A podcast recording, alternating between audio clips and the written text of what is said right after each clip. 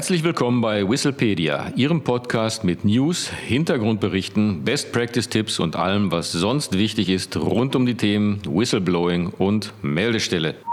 Auf geht's! Willkommen zurück. Hier sind heute Caroline Himmel und Martin Walter. Heute wollen wir uns mit der Begleitkommunikation bei der Einführung eines Hinweisgebersystems befassen.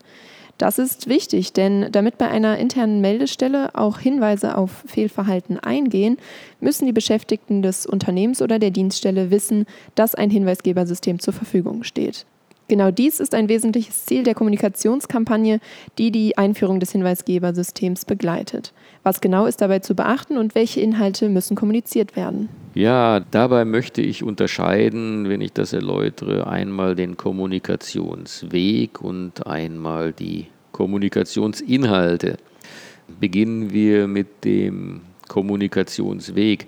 Zunächst äh, muss natürlich entschieden werden, auf welchem internen Kanal die Einführung des Hinweisgebersystems äh, kommuniziert werden soll. In Frage kommen zum Beispiel Berichte im Intranet, äh, eine direkte Mail an die Beschäftigten, eine Präsentation in einer internen Veranstaltung oder auch Nutzung von äh, internen Social Media Kanälen denkbar und äh, natürlich auch sinnvoll ist die gleichzeitige Nutzung mehrerer dieser Kanäle. Aber das äh, passiert ja alles natürlich nicht von alleine, das muss man sich genau überlegen und die Profis in den Kommunikationsabteilungen werden da schon den rechten Weg finden.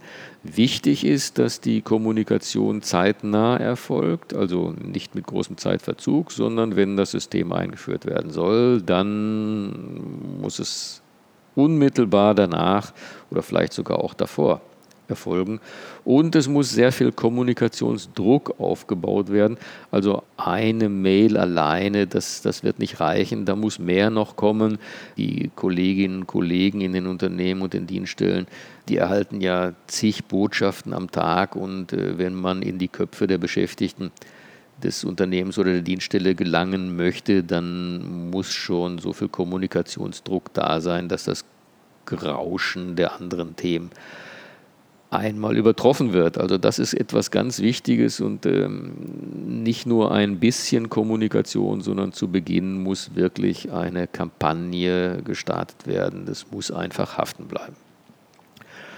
Was ist denn jetzt zu kommunizieren? Also was sind die Kommunikationsinhalte? Das ist die nächste Frage, die sich stellt. Und ähm, der wichtigste Kommunikationsinhalt ist zweifelsfrei, ähm, es gibt das Hinweisgebersystem. Also es ist da.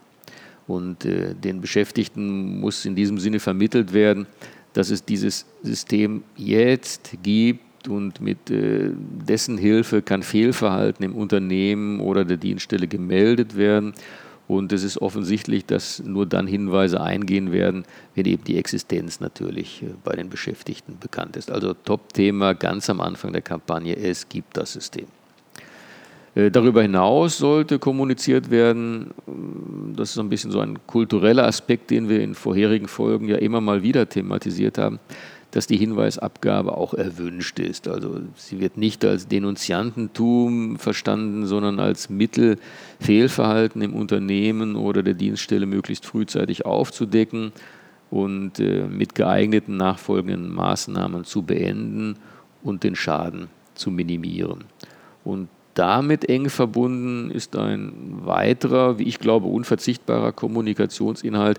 Das ist der Hinweisgeberschutz. Es muss unmissverständlich deutlich gemacht werden, dass einem Hinweisgeber aus der nach bestem Wissen und Gewissen vorgenommenen Hinweisabgabe kein Schaden entstehen wird. Also nicht zufällig äh, gibt es ja die Diskussion um das Hinweisgeberschutzgesetz, was demnächst verabschiedet werden wird.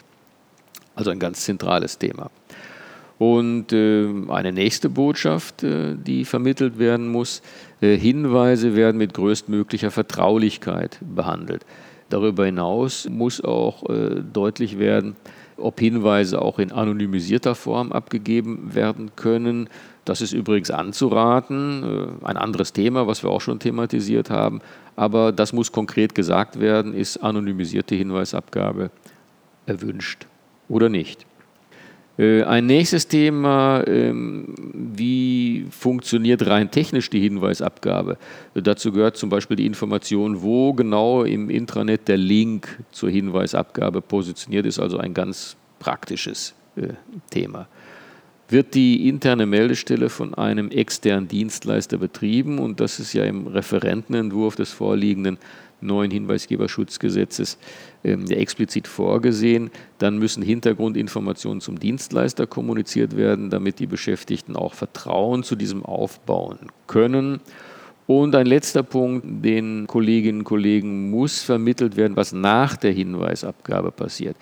Wichtig ist es in diesem Sinne deutlich zu machen, dass zutreffende Hinweise auch Konsequenzen nach sich ziehen. Also es muss deutlich werden, dass es sich wirklich lohnt, Hinweise abzugeben. Und ähm, es passiert was mit den Hinweisen und werden nicht einfach abgeheftet, sondern es gibt klare äh, Konsequenzen und äh, Verbesserungen werden äh, eingeleitet aus den Maßnahmen, die abzuleiten sind aus den Inhalten der Hinweise. Und ebenso, letzte Bemerkung, muss klar werden, wann und in welcher Form der Hinweisgeber bzw. die Hinweisgeberin ein Feedback erwarten kann. Also eine ganze Reihe von Punkten, aber alle sind wirklich von großer Wichtigkeit und müssen kommuniziert werden. Fassen wir noch einmal zusammen. Eine gut durchdachte und umgesetzte Begleitkommunikation ist bei der Einführung eines Hinweisgebersystems also unverzichtbar. Nur dann werden die Beschäftigten wissen, dass es ein derartiges System gibt, dass die Hinweisabgabe erwünscht ist, dass sie keinerlei Nachteile zu befürchten haben, wie die Hinweisabgabe konkret funktioniert und was Sie schlussendlich als Feedback erwarten dürfen. Wenn Sie mehr zum Thema wissen wollen, gehen Sie gerne auf unsere Website www.hinweisgebersystem24.de. Direktes Feedback zu diesem Podcast senden Sie gerne an podcast.hinweisgebersystem24.de. Vielen Dank für heute und auf Wiederhören. Auf Wiederhören.